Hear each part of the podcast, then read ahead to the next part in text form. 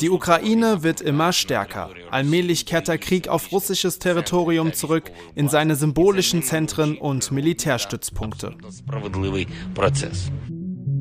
Der Krieg kehrt auf russischen Boden zurück. Ja, das sagt der ukrainische Präsident Volodymyr Zelensky an diesem Sonntag. Kurz darauf dann, gestern Nacht, ein weiterer Drohnenangriff auf Moskau. Wie ist das in die militärische Strategie der Ukraine einzuordnen? Ja, unter anderem darüber wollen wir heute sprechen und darüber, wie es jetzt eigentlich mit den Fortschritten an den Frontlinien aussieht. Zuletzt haben die ukrainischen Truppen ja erste Erfolge im Süden erzielen können, aber Vorsicht vor zu viel Optimismus, sagt Sicherheitsexperte Joachim Krause. Das sei schon mal verraten. Mit ihm spreche ich gleich zuerst. Und danach geht es mit unserem ehemaligen Auslandschef Klaus-Dieter Frankenberger noch um die Friedenskonferenz, die ausgerechnet Saudi-Arabien jetzt plant. Ist das wieder nur ein aussichtsloser Versuch in diesem Konflikt? Also viel zu besprechen heute an diesem Dienstag, den 1. August. Mitgearbeitet haben Felix Hoffmann und André Stump und ich bin Kati Schneider. Schön, dass Sie dabei sind.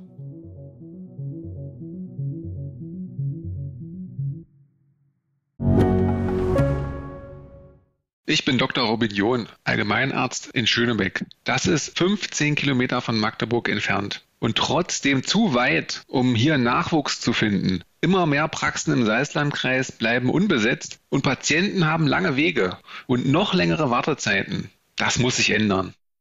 Die besondere Nähe der niedergelassenen Haus- und Fachärzte ist in Gefahr. Was die Gesundheitspolitik jetzt dringend ändern muss, erfahren Sie auf rettetdiepraxen.de. Ja, ich bin jetzt zuerst verbunden mit Professor Joachim Krause. Er ist Direktor Emeritus des Instituts für Sicherheitspolitik an der Universität in Kiel. Hallo, Herr Krause, schön, dass Sie sich die Zeit nehmen. Hallo, Frau Schneider. Herr Krause, wo steht denn die ukrainische Armee Ihrer Meinung nach gerade bei ihrer Gegenoffensive? Ist das ja immer noch so als Vorbereitung zu werten oder greifen die jetzt mit allem, was sie aufzubieten haben, an? Nein, sie greifen noch nicht mit allem, was sie aufzubieten haben, an. Aber wir müssen aber auch feststellen, dass die Offensive noch nicht sehr weit gekommen ist. Im Grunde genommen nur relativ kleine Gebietsgewinne, äh, werden übrigens die Russen an anderen Stellen auch kleine Gebietsgewinne haben. Mhm.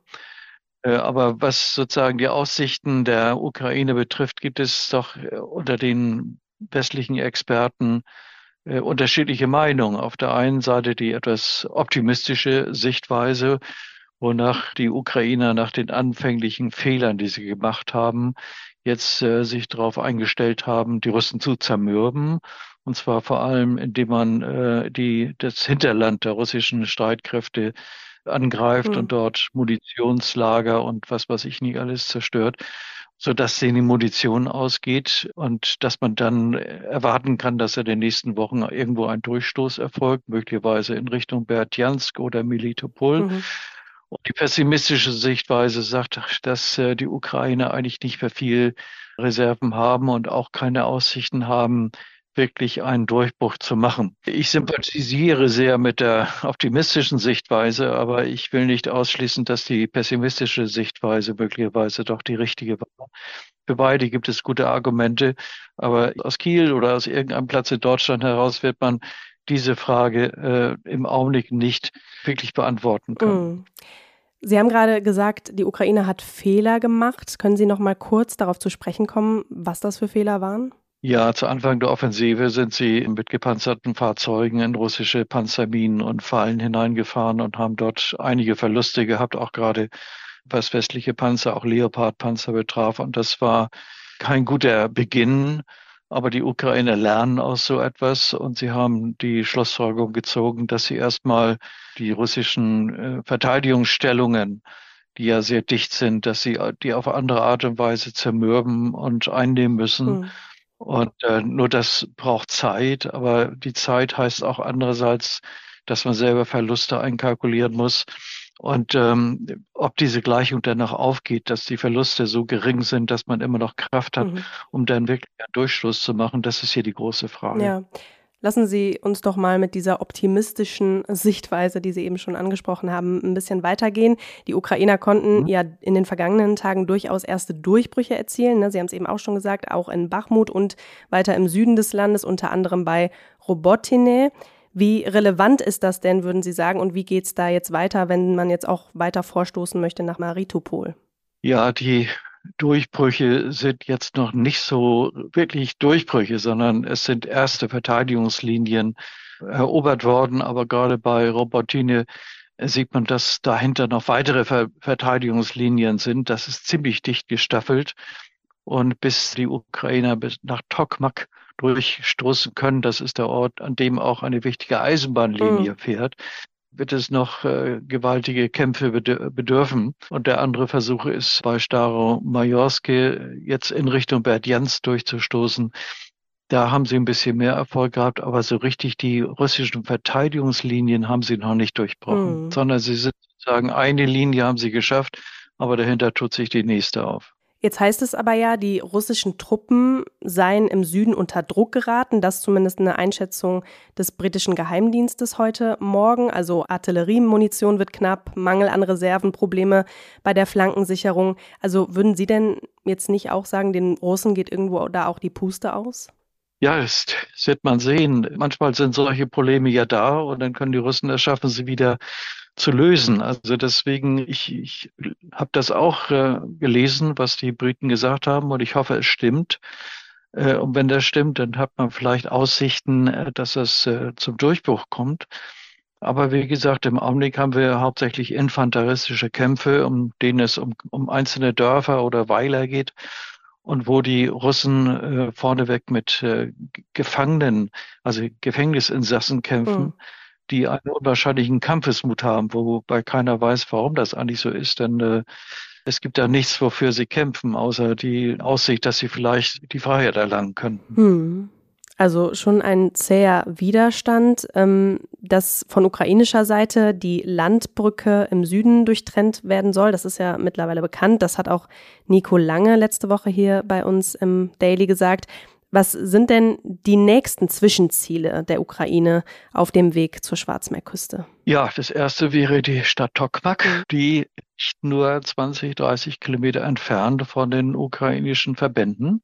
Und da hätten sie die Möglichkeit, die Eisenbahnlinie zwischen der Krim und dem Donbass zu unterbrechen. Und das wäre natürlich ein ein gewaltiger Sieg für die Ukraine. Aber wie gesagt, hier sind die russischen Verteidigungsanlagen am dichtesten. Sie versuchen natürlich auch an anderen Stellen diese Eisenbahnverbindung zu, äh, zu zerstören. Das haben sie auch in einigen Fällen geschafft. Etwa die Brücke, äh, die zur Ukraine fährt, mhm. ist äh, doch massiv zerstört worden. Die John H-Brücke, also das sind, Sie, ne? Ja, die John, mhm. John H-Brücke. Das sind schon Erfolge, die zur Folge haben werden, dass die russischen Logistikprobleme eigentlich immer größer werden und da auch die Brücke über das Asowsche Meer, also die Kertschbrücke, mhm. doch immer noch nicht äh, voll funktionsfähig ist, haben die Russen langsam im Süden der Ukraine oder auch in der, äh, in der Krim durchaus Probleme. Die Frage ist immer, sind diese Probleme jetzt von einer solchen Dimension, dass es kriegsentscheidend ist für die Stellungskämpfe im Süden der Ukraine, also in den Frontabschnitten äh, Orichiv oder Veljadovosika. Das kann man, wie gesagt, aus der Ferne nicht, nicht beurteilen. Mhm. Man kann nur hoffen, dass diese Zerstörungen im Hinterland so stark sind, dass die russischen Truppen irgendwann mal einbrechen. Mhm. Jetzt gab es ja gestern erst eine Bewegung, ich sag mal, außerhalb des Schlachtfelds, ne? also einen zweiten Drohnenangriff auf ein Bürogebäude in Moskau durch wohl ukrainische Drohnen. Also Drohnen allgemein scheinen ja eine wichtige Rolle zu spielen in diesem Konflikt. Was würden Sie denn allgemein sagen, wie unterscheidet sich das eigentlich von anderen Konflikten? Naja, wir haben auch schon andere Konflikte gesehen, in denen Drohnen eine wichtige Rolle spielten, etwa im Krieg zwischen Armenien und Aserbaidschan.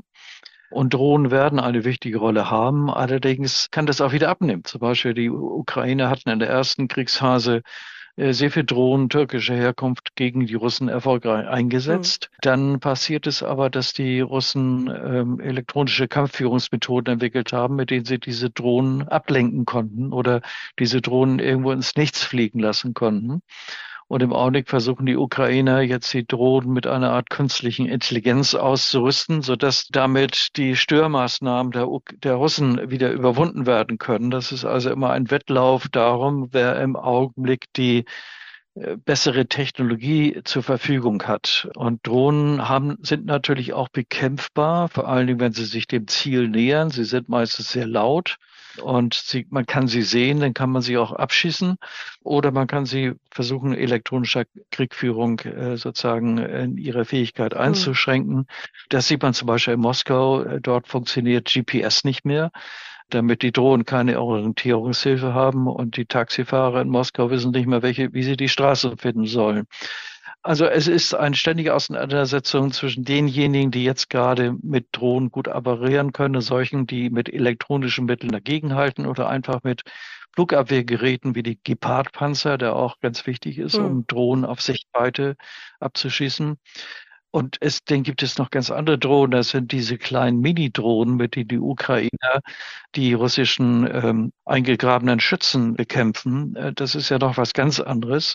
Oder Drohnen, mit denen, die einfach nur Aufklärung machen und von denen wir auch viele Bilder sehen in den sozialen Medien. Ja. Also das Spektrum an Drohnen ist verdammt groß schon. Ja, aber die russische Luftabwehr, die konnte ja jetzt diese Drohnen gestern und vorgestern über Moskau nicht abschießen, ne? Nein, es kommen eben welche durch. Ich sag mal so, von fünf oder sechs kommt vielleicht eine durch. Und wenn die durchkommt, ähm, dann äh, erzielt sie natürlich schon einen Effekt. Und die äh, Zerstörung an den Hochhäusern hm. waren ja nicht mal eben äh, zweitrangiger Natur. Es waren Hochhäuser, die von der Regierung benutzt werden und die natürlich in Moskau für einen, einen Schrecken sorgen. Aber man muss auch mal die Größenordnung sehen. Die Ukrainer können vielleicht eine Handvoll Drohnen in Richtung Moskau schicken, aber die äh, Russen haben ganz andere Quantitäten hm. an Drohnen, aber auch an Raketen, mit denen sie die Ukraine äh, bekämpfen können, also vor allen Dingen zivile Ziele in Kiew oder Charkiw oder anderen Städten. Es bleibt also weiterhin ein ungleiches Spiel, wenn man diese Art der sogenannten strategischen Kriegführung meint. Ja, wie würden Sie das denn aber in die ukrainische Strategie einordnen? Also warum machen die das Ganze und riskieren Sie damit nicht auch die Unterstützung aus dem Westen zu verlieren? Nein, insofern nicht, weil das ja wirklich alles ukrainische eigene Produkte sind. Die USA haben ja immer gesagt, sie wollen keine Waffen liefern, die die Ukrainer gegen Russen in der Tiefe des Landes einsetzen. Und äh, daran halten sich die Ukrainer.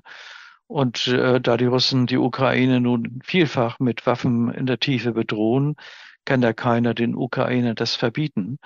Aber was die Ukrainer machen, ist im Grunde genommen mehr oder weniger eine psychologische Kriegführung. Das heißt, sie wollen in Moskau in den Teilen, in denen die reichen Russen sitzen, die ja sowieso nicht am Krieg teilnehmen, mhm. die wollen sie verunsichern, indem sie den Krieg in dieses, diese Gebiete bringen und die Drohnen sind ja alle äh, ziemlich genau in dem Gebiet gelandet, in dem die großen Hochhäuser stehen. Das ist sozusagen mhm. das Viertel, in dem die neu reichen Russen ihre Büros ja. haben. Jetzt haben Sie eben schon mal ähm, kurz den ukrainischen Angriff auf die Chonha-Brücke zur Krim angesprochen. Ne? Also russische Militärblogger sollen wohl da dazu aufgefordert sein, darüber nicht zu berichten. Und das Institute for the Study of War, das hält das für eine bemerkenswerte Wende in der russischen Kriegsberichterstattung. Würden Sie da mitgehen?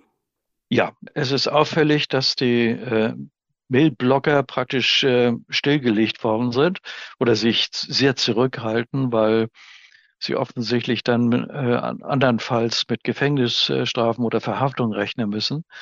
Das zeigt die Unsicherheit auf Seiten des Putin-Regimes. Man weiß nicht, wie dieser Krieg ausgehen soll. Man weiß, der Krieg ist verloren, aber man möchte den Krieg auch nicht verlieren. Man möchte ihn irgendwie noch gewinnen. Und Putin möchte ihn, glaube ich, noch richtig gewinnen. Aber die Unsicherheit ist da, denn äh, wenn dieser Krieg wirklich verloren geht für Putin, wenn sozusagen die Ukraine erschaffen, nach Berdjansk oder Melitopol oder vielleicht sogar nach Mariupol durchzubrechen, dann ist, dann ist die, äh, die Krim verloren und äh, dann steht Putin als Verlierer mhm. da. Und ich denke mal, das wäre für ihn das Ende seiner politischen Karriere, möglicherweise auch das Ende seines Lebens. Deswegen kämpft er so verbissen für einen, ja, ich will das Wort Endsieg hier nicht nennen, aber für einen endgültigen Sieg hm. und äh, fährt dabei sein Land an die, an die Wand. Nochmal konkreter zur Krim nachgefragt, um Putin weiter unter Druck zu setzen, müssen da die Ukrainer die Landverbindung zur Krim zurückerobern oder reicht es, die logistische Verbindung abzuschneiden? Am besten müssen sie die Landverbindung abschneiden. Erstmal natürlich die Eisenbahnverbindung, aber dann auch die übrigen Landverbindungen und natürlich auch die Brücke äh, von Kertsch äh, müssen sie unterbrechen oder so zerstören, dass äh, dort nicht mehr viel rüberkommt. Dann sind die Russen auf äh, Seetransporte und Lufttransporte angewiesen, um die Krim zu versorgen und äh, das dürfte auf die Dauer nicht ausreichen. Mhm.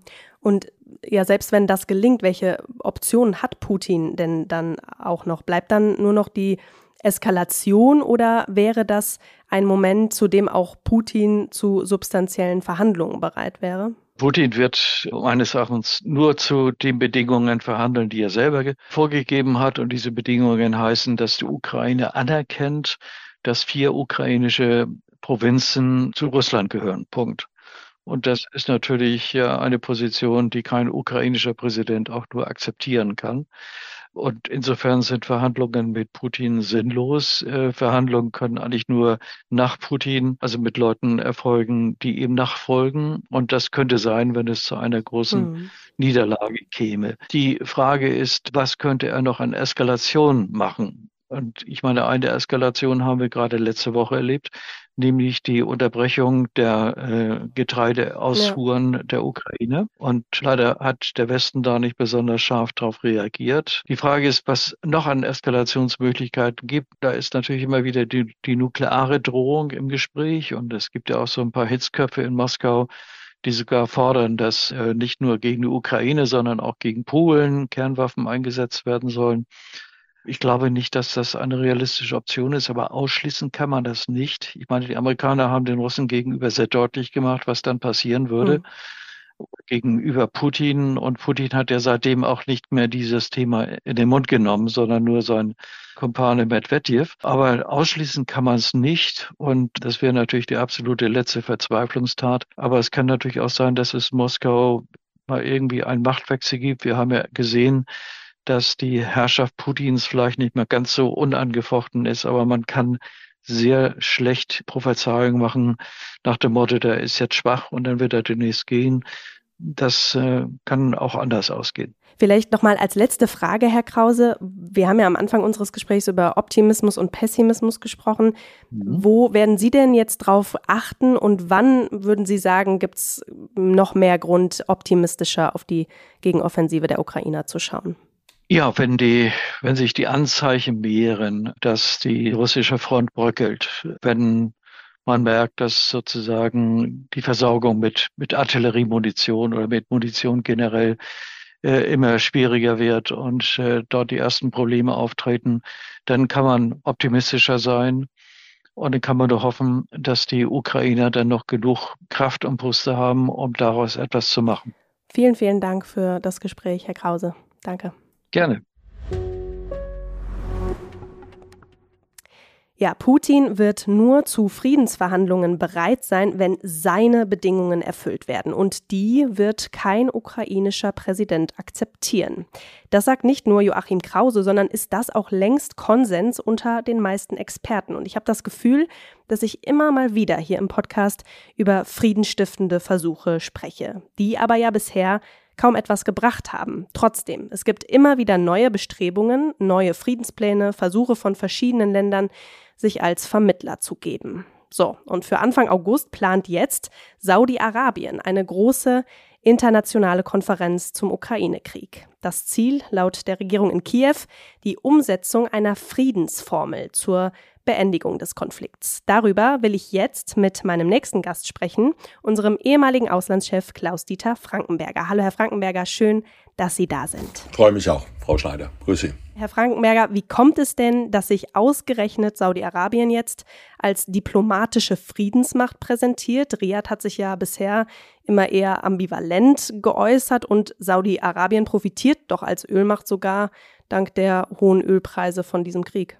Frau Schneider, Sie haben mit allem, was Sie gesagt haben, recht. Sie haben die Ausla Ausgangslage korrekt beschrieben, dass man sich kaum vorstellen kann, dass das einen Sinn ergibt, äh, außer bisschen Aufpolieren des eigenen Profils. Sie haben beschrieben die Ambivalenz von Saudi-Arabien. Sie haben auch angedeutet, dass die bisherigen Versuche, wenn sie denn ernst gemeint gewesen sein sollten, Sie merken, ich bin da sehr zweifelhaft, was den chinesischen Versuch anbelangt. Hm. Wir erleben ein Phänomen im Moment in der Weltpolitik bei diesem großen geopolitischen Übergang in eine Welt, die wir, von der wir nicht wissen, wie sie aussieht, die nicht mehr von einer Macht bestimmt wird, eher bipolare Züge hat, aber dann doch Raum gibt für Länder wie Saudi-Arabien. Man spricht im Moment davon, dass es auf der Welt ein paar globale Swing States gäbe. Hm. Also Staaten, die sich nicht eindeutig einem Lager zurechnen, die aber relativ potent sind, zumindest in ihrer Re Region äh, Einfluss maximieren, stärken wollen und das erleben wir hier bei Saudi-Arabien. Saudi-Arabien nach wie vor der weltgrößte Ölexporteur, spielt eine Rolle für die Weltwirtschaft, war in der Vergangenheit, in den letzten Jahren ein bisschen, wenn man das ganz salopp sagt, im, Westli im Westen in Verschiss wegen der Geschichte mit äh, Khashoggi, der Mord an Khashoggi, mhm. dieser furchtbaren Geschichte. Die kommen jetzt, Saudi kommt ein bisschen zurück, profiliert sich ein bisschen. Saudi-Arabien hat auch im Jemen einen furchtbaren Krieg geführt. Ja mit unfassbaren äh, Kosten. Jetzt sind sie wieder ein bisschen da. Höhere Ölpreise. Sie haben tatsächlich äh, jetzt das, den, das Ölangebot wieder verknappt. Die, wir merken das gleich wieder an den Tankstellen, wie der Benzinpreis, der Dieselpreis wieder hochgegangen ist jetzt zur Sommerzeit. Und da kann man ein bisschen was machen. Wie ernst das gemeint ist, das kann man sich selbst ausrechnen. Aber es ist, hilft eben, sich zu äh, profilieren, neben Türkei, neben Brasilien, neben Indien, vielleicht gelingt es sogar China, hm. äh, da zu einer Teilnahme auf niedrigem Niveau zu bewegen. Aber das hilft einem, äh, sich wieder ein bisschen ins Spiel zu bringen, und zwar als vermeintlich seriöser Akteur, hm. der sich als globaler Friedensvermittler äh, ins Spiel bringt. Ähm, ob das äh, Erfolg haben wird, Sie merken meine Skepsis aus dem, was ich gesagt habe. Ja. Gut, also Image aufpolieren und dem Westen eigentlich zeigen, ohne uns geht's hier nicht. Ja, dem, die, die, diese ganzen Länder, die ich genannt habe, sind ja alle so zwischendurch. Die meisten sind eigentlich hm. eher dem, näher an dem Westen, aber sie handeln mittlerweile pra pragmatisch. Sie äh, handeln von Thema zu Thema. Sie wollen sich nicht eindeutig zuordnen. Wenn ich Indien erwähne, dann ist Indien in den letzten Jahren eindeutig auf dem Weg, äh, sich näher an den Westen anzubinden. Äh, hm. Europa, die Vereinigten Staaten sowieso, dann in der Auseinandersetzung mit China in Südostasien, Ostasien, Pazifik, Mitglied in der, in der Quad-Gruppe.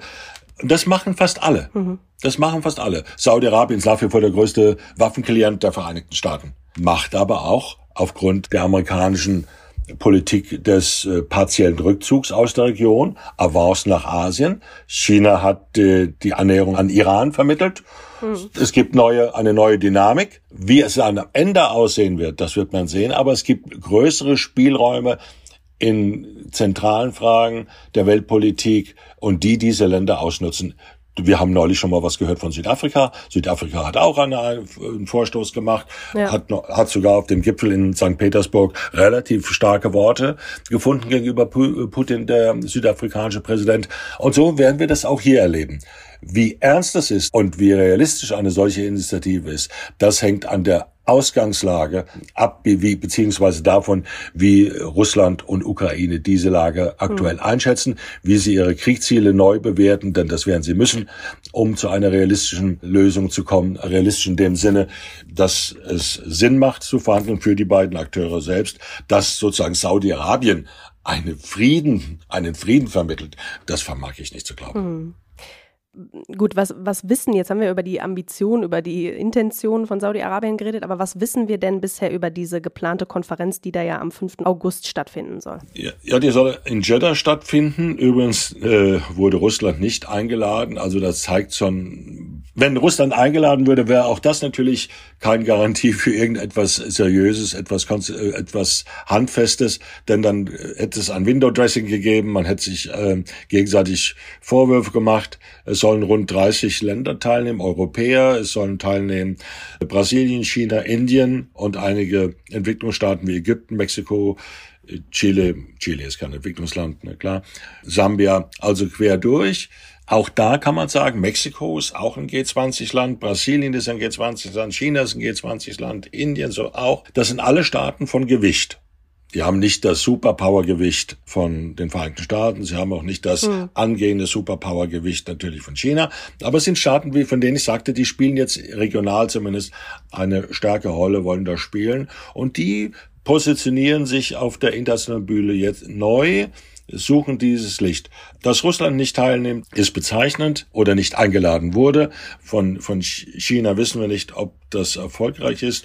Die ukrainische äh, Seite spielt die ganze Sache ohnehin herunter, denn die vermag auch nicht zu erkennen, dass ein, eine Kompromisslinie sich auch nur andeutungsweise herauskristallisieren könnte angesichts der ukrainischen Offensive, die natürlich auch sehr, sehr schleppend und schwer nur vorankommt. Mhm. Äh, auch deswegen vielleicht die Angriffe mit Drohnen auf die Moskauer Innenstadt. Ja. Denken Sie, es könnte Riyadh denn gelingen, China zu einer Teilnahme zu bewegen? Ich meine, die UN und auch China, die wollen Russland ja dazu drängen, auch die Getreideexporte ähm, wieder zu ermöglichen. Ne? Ja, weil es die Getreideexporte sind eine Seite. Russland, äh, China ist ein großer Importeur äh, von äh, ukrainischem Getreide. Aber für China, dass er sich so quasi sich in Russland jetzt so eine Art, wie man gesagt hat, Rohstoffkolonie hält ja, hm. jedenfalls relativ stark ist äh, und damit auch natürlich in gewisser Weise Komplize in diesem Krieg ist.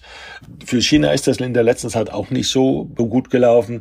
Das ist natürlich schlechte Presse, ehrlich gesagt. Ne? Wenn hm. der Nahrungsmittelpreis äh, in der Welt steigt, gerade im globalen Süden, wenn die russische Politik sozusagen als als Politik des Massenverhungerns dargestellt werden äh, wird und das ist ja nicht falsch.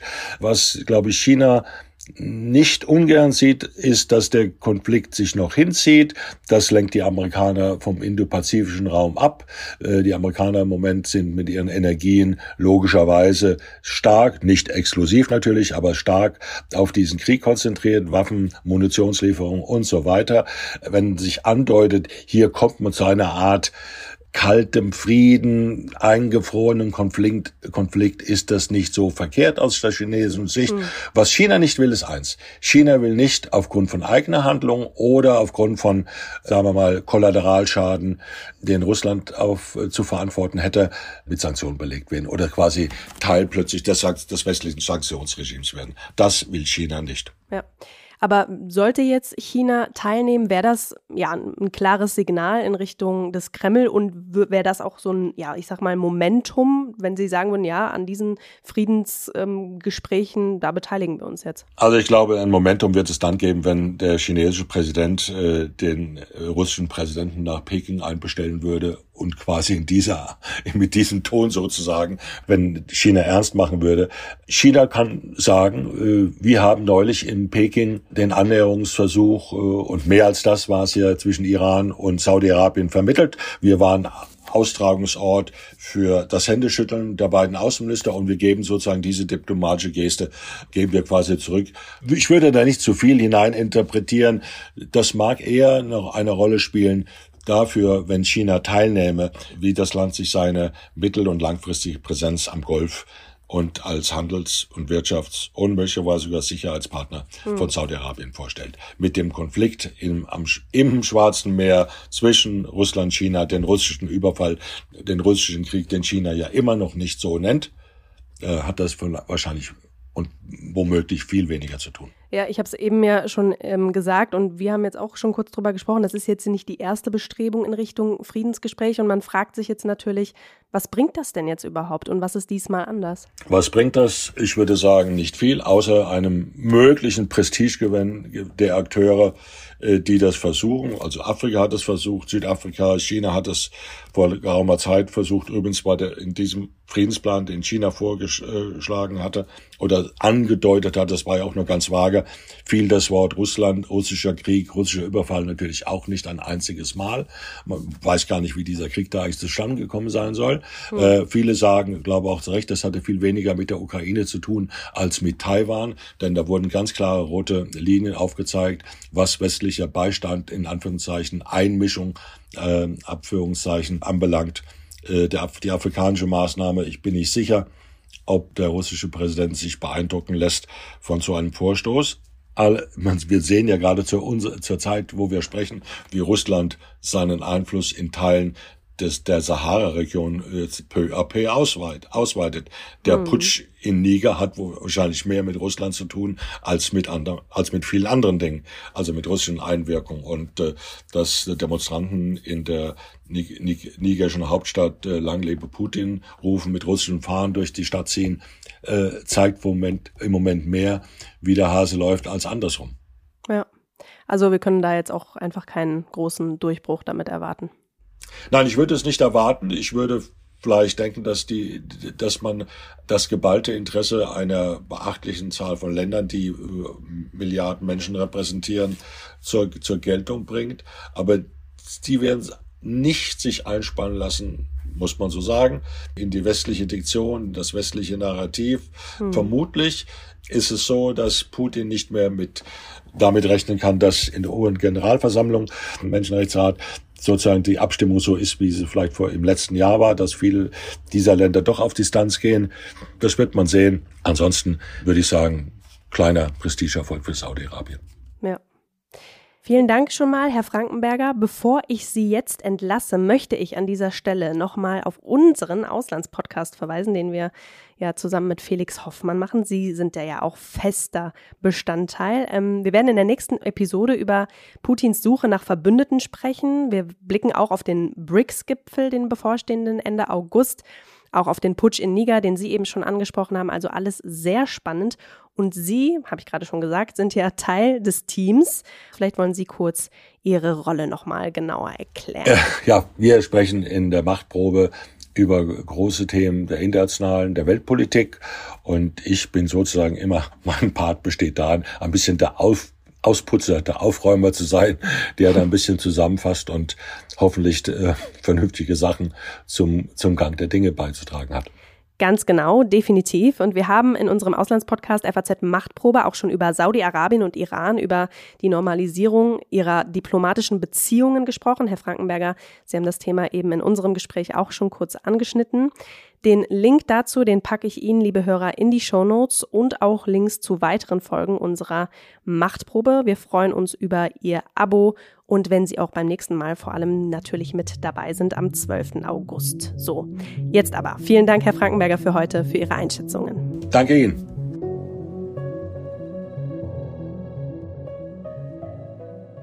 Ja, das war der FAZ-Podcast für Deutschland für heute an diesem Dienstag, den 1. August.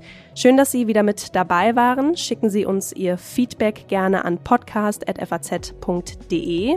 Morgen ist hier an dieser Stelle mein Kollege Andreas Krobock für Sie da. Ich wünsche Ihnen jetzt erstmal einen schönen Abend, machen Sie es gut und bis bald.